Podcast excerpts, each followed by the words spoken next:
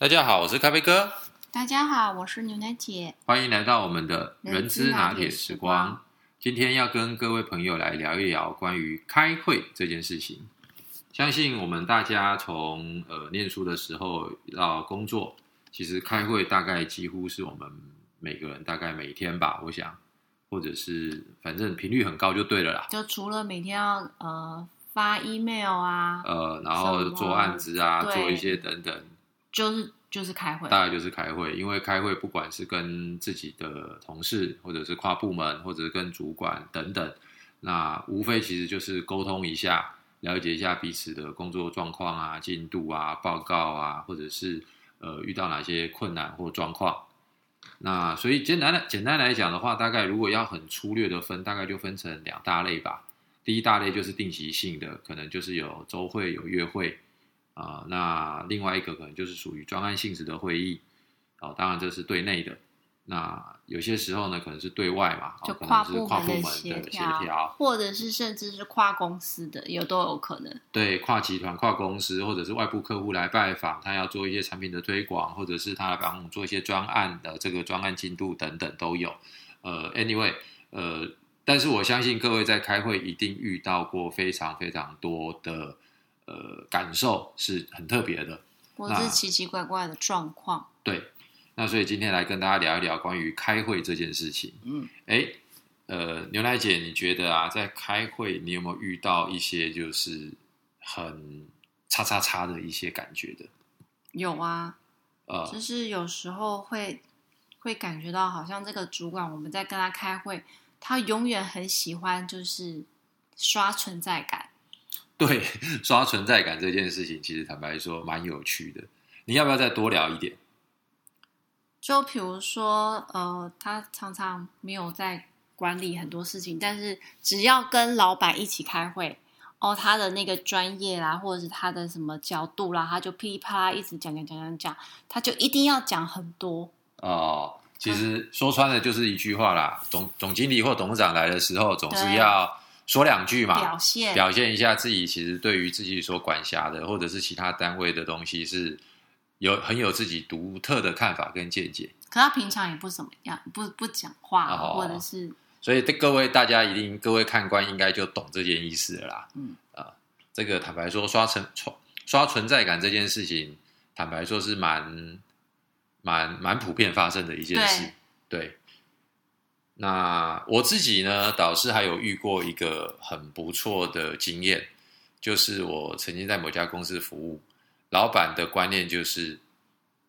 准时、有效、确实的在工作时间内完成工作任务，这最重要。所以呢，我们通常呃高阶主管开会的时候，只要到十二点一到，通常老板就会问主席，因为每一次主席是大家轮流当，就会说我们这个议题可以先暂停一下吗？用餐时间到了，我想大家肚子都饿了，我们还是先去用餐好了。但是会议时间我们就提早到，举例呃一点我们就准时开始。好，大家就牺牲一下中午的休息时间之类的。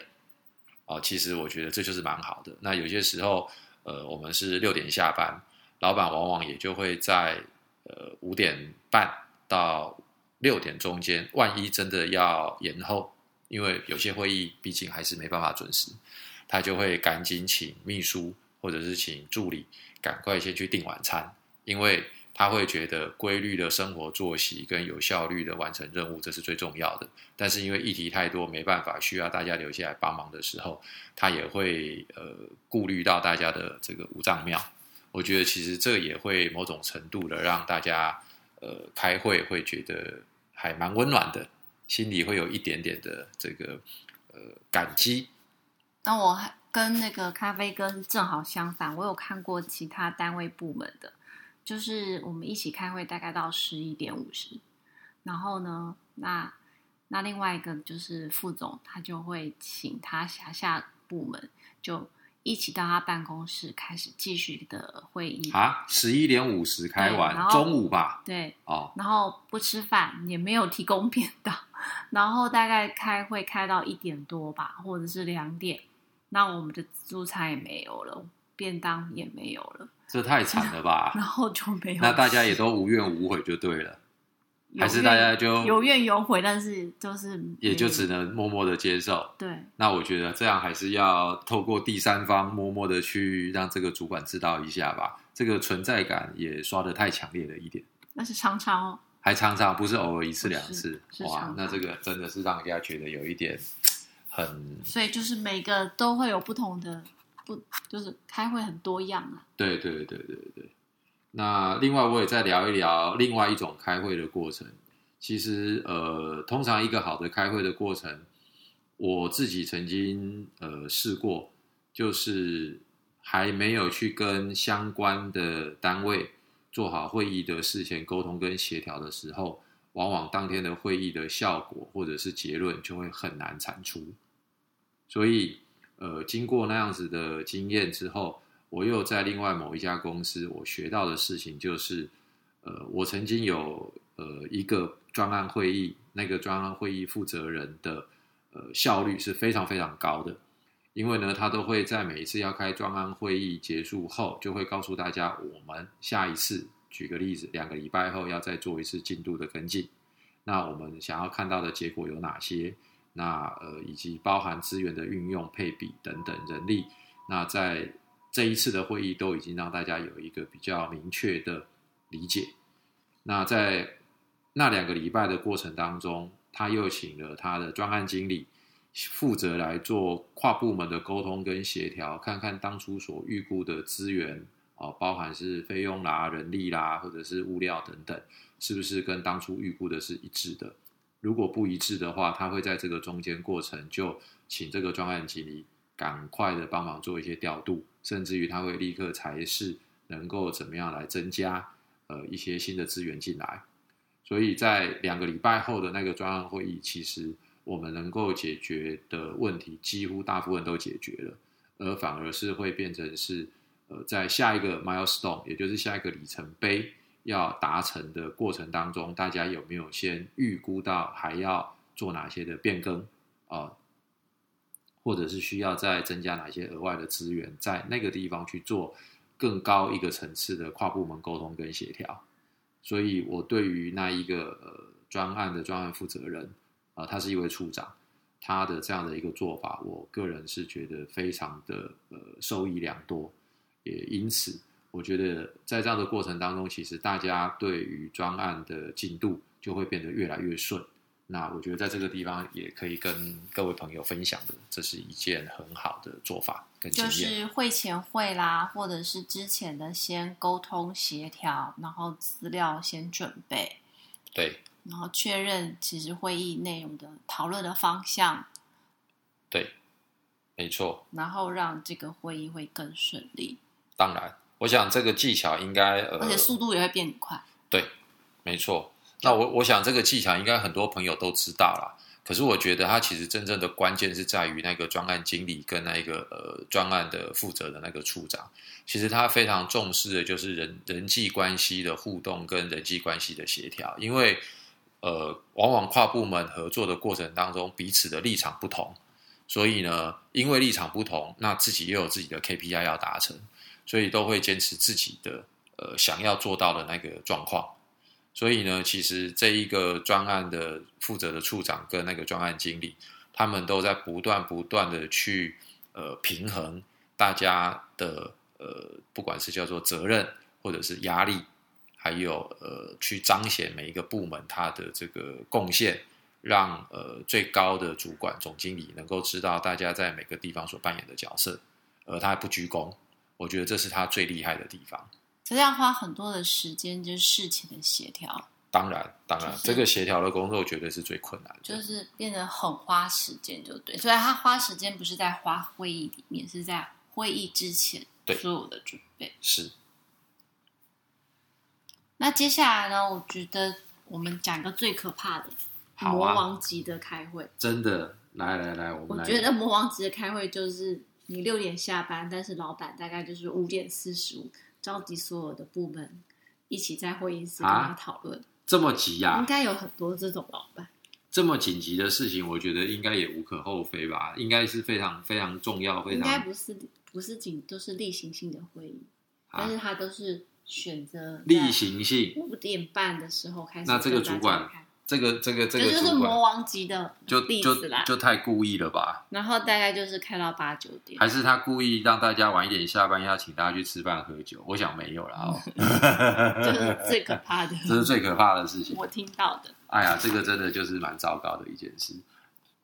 那另外还有就是，呃，如果有机会能够去代理你的主管参加会议，我觉得，呃，这是一个非常难得而且非常不容易的机会，因为有一些呃朋友他可能还算是比较呃基层主管或者是中介主管，甚至于他还不是主管的时候，呃，可能就会突然不管是任何的原因，主管就会请他当代理人进去参加某个专重要的专案会议。那在这边的话，我觉得以我自己个人的亲身经验是这样，就是我会我称之为这个叫变化球。那这个变化球，当我接到之后呢，我会立刻想尽所有的办法去了解这个会议的，不管是与会人员、主题内容，然后呃，我本来主管应该要报告的呃工作进度，或者是呃之前的一些相关的事项。当然，呃，时间如果够，肯定是会做到这么多。那如果是临时，可能是前一个小时或前两个小时才通知的，那我大概也就只能够尽量的去了解到，呃，今天要报告的内容、主题跟呃，希望希望要能够完成的任务事项，大概顶多也就是这样。不过，不管怎么说，呃，这个对于当代理人来讲，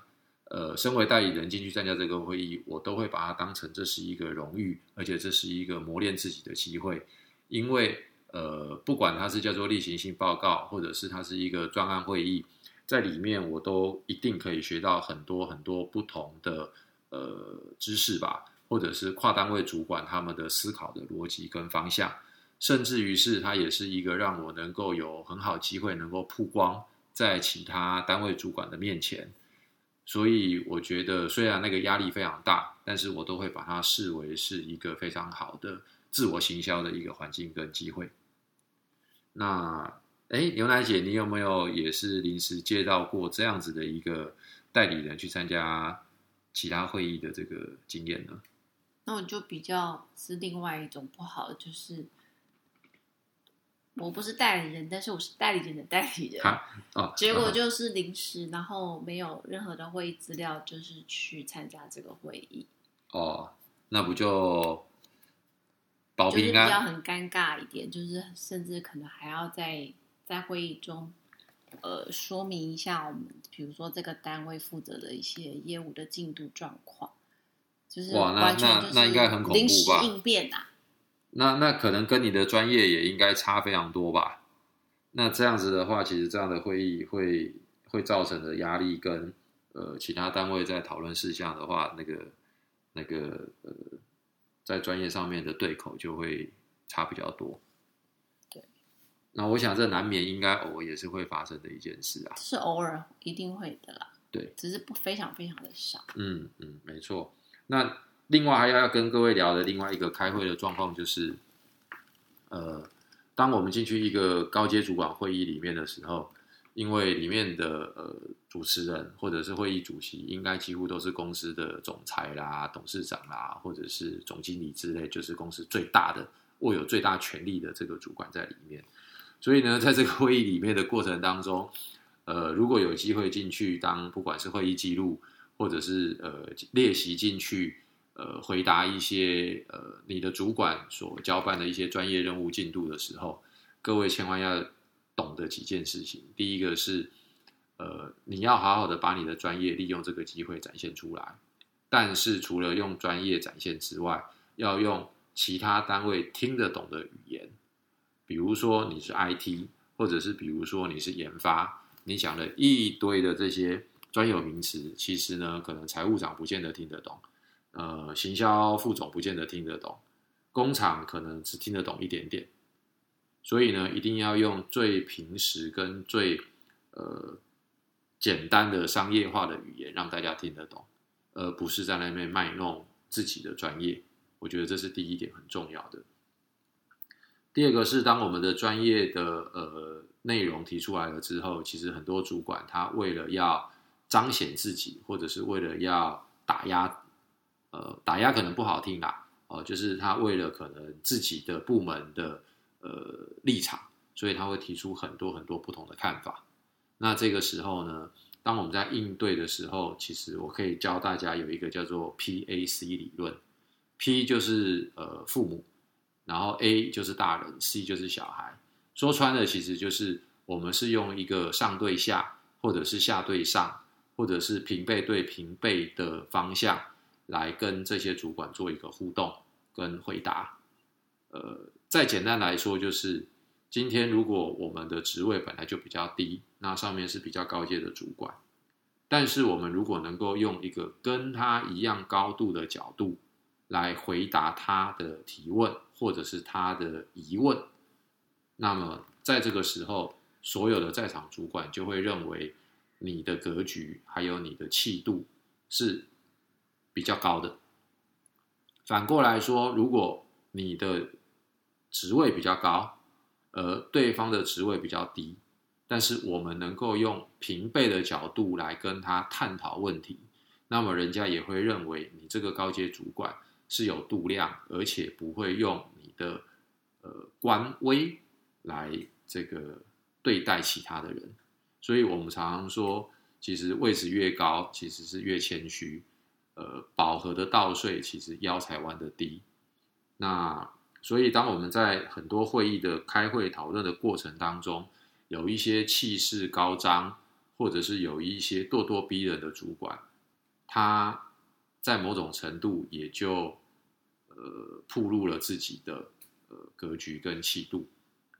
那再从另外一个角度来看，有些时候，如果你是新晋升的，或者是你是外面空降进来的中高阶主管，有些时候的会议，其实这些主管他们也只是在测试你，到底你能不能秉持着专业的角度去提出可能跟他们现在完全不一样的做法，而又勇于提出来你的看法，所以某种程度，他们也是在测试你。所以，呃，我觉得很多东西，我们就是秉持着自己的专业的意见跟想法，那不需要太唯唯诺诺，但是也不要太白目的立刻就去得罪到所有的人，但是还是必须要秉持着自己专业的角度去去提出一些专业的看法。我觉得，